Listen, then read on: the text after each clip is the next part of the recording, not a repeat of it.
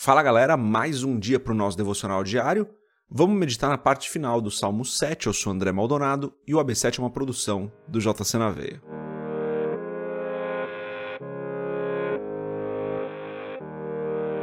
Salmo 7, dos versos 14 a 17, diz o seguinte: Eis que esse está com dores de perversidade, concebeu trabalhos e produzirá mentiras. Cavou um poço e o fez fundo e caiu na cova que fez. A sua obra cairá sobre a sua cabeça, e a sua violência descerá sobre a sua mioleira.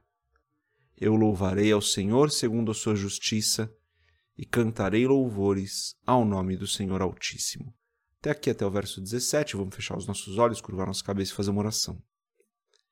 Pai, obrigado por mais um dia, obrigado pela tua graça, obrigado pelo teu favor, Obrigado pela tua bondade, Senhor, pelo teu amor, pelo teu cuidado. Obrigado por tudo que o Senhor tem feito por nós. O Senhor é um Deus santo, justo e verdadeiro. Não há outro como o Senhor. Só o Senhor é o nosso Deus poderoso. Obrigado, Senhor. Eu peço, Pai, perdoa os nossos pecados, as nossas falhas, porque nós erramos, nós muitas vezes andamos distantes daquilo que o Senhor tem para nós, perdoa-nos por isso, Senhor. Perdoa-nos porque nós caímos em tentação, nós muitas vezes nos inclinamos para as coisas da carne. Perdoa-nos, Pai. Eu oro pedindo, Senhor, que o Senhor nos abençoe hoje, nos guarde, nos livre do mal, que o Senhor esteja ao nosso lado, nos abençoando. Nós precisamos do Senhor. Nós precisamos do Senhor para nos manter no caminho, nós precisamos do Senhor para que nós não nos desviemos, Senhor. Precisamos de Ti, Pai. Eu peço em nome de Jesus que a Tua bênção esteja sobre as nossas vidas hoje, a Tua provisão esteja sobre as nossas vidas, o Teu amor e o Teu cuidado estejam sobre nós hoje poderosamente, em nome de Jesus. Amém. Lemos aqui então o finalzinho do Salmo 7, né, galera? Mas antes da gente continuar nesse episódio do podcast, se você não é inscrito no canal, se inscreve, compartilha o AB7 com outras pessoas isso é sério, galera. Compartilhe o AB7 com outras pessoas. Não custa nada para você e você faz com que outras pessoas passem a fazer o seu devocional diário e você também ajuda o canal, né? Você ajuda aqui no trabalho que a gente faz, que dá um trabalhão. Você acaba fazendo bem sem gastar nada. Então compartilhe o AB7 se você quiser comprar o livro Muito Além de um Pai, www.jcnaveia.com.br. Rola a página, vai ter um banner lá no final para você comprar o livro. Bom, então, aqui, dos versos 14 a 17, Davi termina esse salmo e ele começa a dizer para Deus: Olha, Deus, as, eles estão cavando poços aí, são eles que vão cair nesses poços. É, e daí ele termina falando: Eu louvarei ao Senhor segundo a sua justiça e cantarei louvores ao nome do Senhor Altíssimo. Ele termina louvando a Deus, né? ele termina aí como uma oração. Mas ele fala, né? É engraçado, ele fala assim, ó: Eis que esse está com dores de perversidade, concebeu trabalhos e produzirá mentiras. Cavou um poço e o fez fundo e caiu na cova que fez. Esse texto aqui dá, dá a entender aquilo que a gente falou no começo desse salmo, né? Não sei se você acompanhou, é, acho que foram três ou quatro dias que a gente está lendo esse salmo, que tem um, algumas pessoas acreditam que Davi estava falando especificamente para uma pessoa que vinha mentindo sobre ele. Esses versos dão a entender isso, né? porque ele fala: Eis que esse está com dores de perversidade, concebeu trabalhos e produzirá mentiras. Vê, parece que Davi fala de uma pessoa específica, né? E daí no 15 ele diz: Cavou um poço e o fez fundo e caiu na cova que fez. É, Davi está falando assim: olha, ele está colhendo o que ele plantou, né? Ele fez coisas erradas, está colhendo o que ele plantou. E eu falei recentemente sobre isso Fiquei tentando lembrar quando que eu falei, onde que eu falei, galera. Tenho gravado bastante, né? São muitos vídeos que a gente tem gravado, então não lembro exatamente onde eu falei, mas falei sobre a consequência do pecado, né? O pecado tem consequência, galera. E aqui é o que Davi tá falando. Davi fala assim: ó, ele errou, ele plantou coisas erradas e agora ele tá colhendo aquilo que ele plantou, é, é fruto daquilo que ele fez. Então o pecado tem consequências. E daí ele diz assim, né? A sua obra cairá sobre a sua cabeça e sua violência descerá sobre a sua mioleira. Então, está falando da consequência do pecado. Não quero entrar de novo nesse assunto, porque falei recentemente sobre ele, mas tem um ponto interessante, né?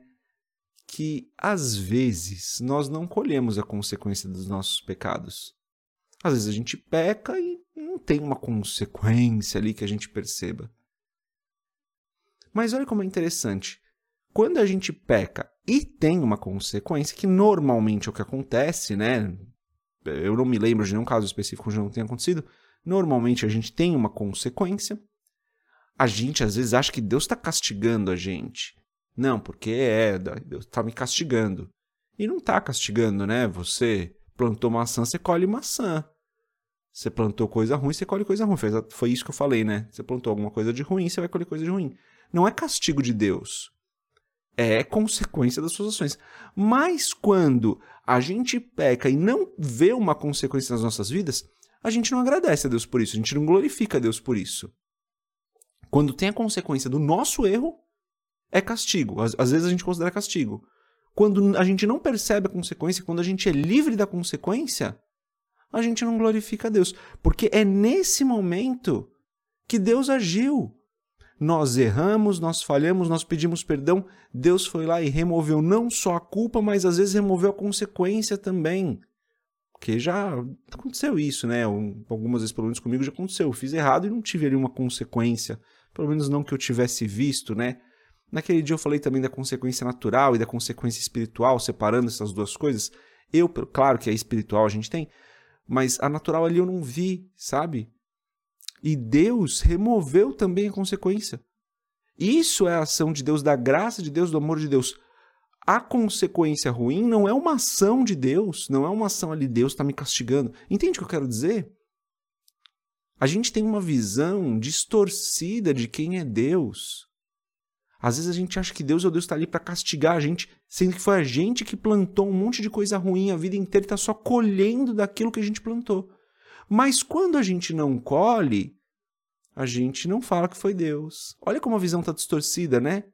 Aquilo que não é Deus, a gente fala que é Deus castigando a gente, fazendo algo que vai fazer a gente muitas vezes é, passar por uma situação difícil. A gente culpa Deus, sendo que a culpa é nossa. Mas aquilo que é favor de Deus, que é graça de Deus sobre as nossas vidas, a gente não considera que é Deus. Muitas vezes a gente não fala que é Deus. Olha que interessante isso, né? A gente tem uma visão bem distorcida, né, galera? De um Deus que nos ama. A gente acha que ele tá lá para castigar, mas não tá lá quando a gente é, não passa por uma situação que deveria passar, né? Fica melhor do que deveria ficar. Interessante pensar nisso, né? A gente muitas vezes tem essa visão distorcida de Deus. É por isso que é tão importante que a gente conheça a palavra, que a gente tenha intimidade com a palavra, que a gente faça o nosso devocional diário, que a gente estude. A gente precisa conhecer cada dia mais a Deus, galera. Porque a nossa visão do Senhor muitas vezes veio distorcida pelo mundo. E a gente acha que Deus está ali só para castigar a gente, só esperando a gente errar para poder castigar a gente. E não é isso, né? Fizemos besteira a vida inteira enquanto não estava com Cristo, e daí vai colher as consequências, mas terceiriza a culpa disso, né? Fala, não, a culpa não foi minha. A culpa disso que eu estou passando Deus, Deus está me castigando. Não está castigando não, galera. A gente fez besteira a vida inteira antes de conhecer a Cristo. E daí a gente está colhendo consequência daquilo que a gente plantou. Mas muita coisa a gente nem está colhendo consequência, porque a graça de Deus nos alcançou, o favor de Deus nos alcançou, e Ele é bom. Ele tem sido muito bom conosco, muito mais do que nós merecemos. E removeu não só a culpa, mas às vezes até a consequência ele removeu. Deus é bom demais, galera. A gente serve um Deus que nos ama, nos adotou, nós somos filhos. E a gente precisa conhecer Ele verdadeiramente. Essa é a mensagem de hoje. Deus abençoe a sua vida. A gente se vê mais se Deus quiser. Paz.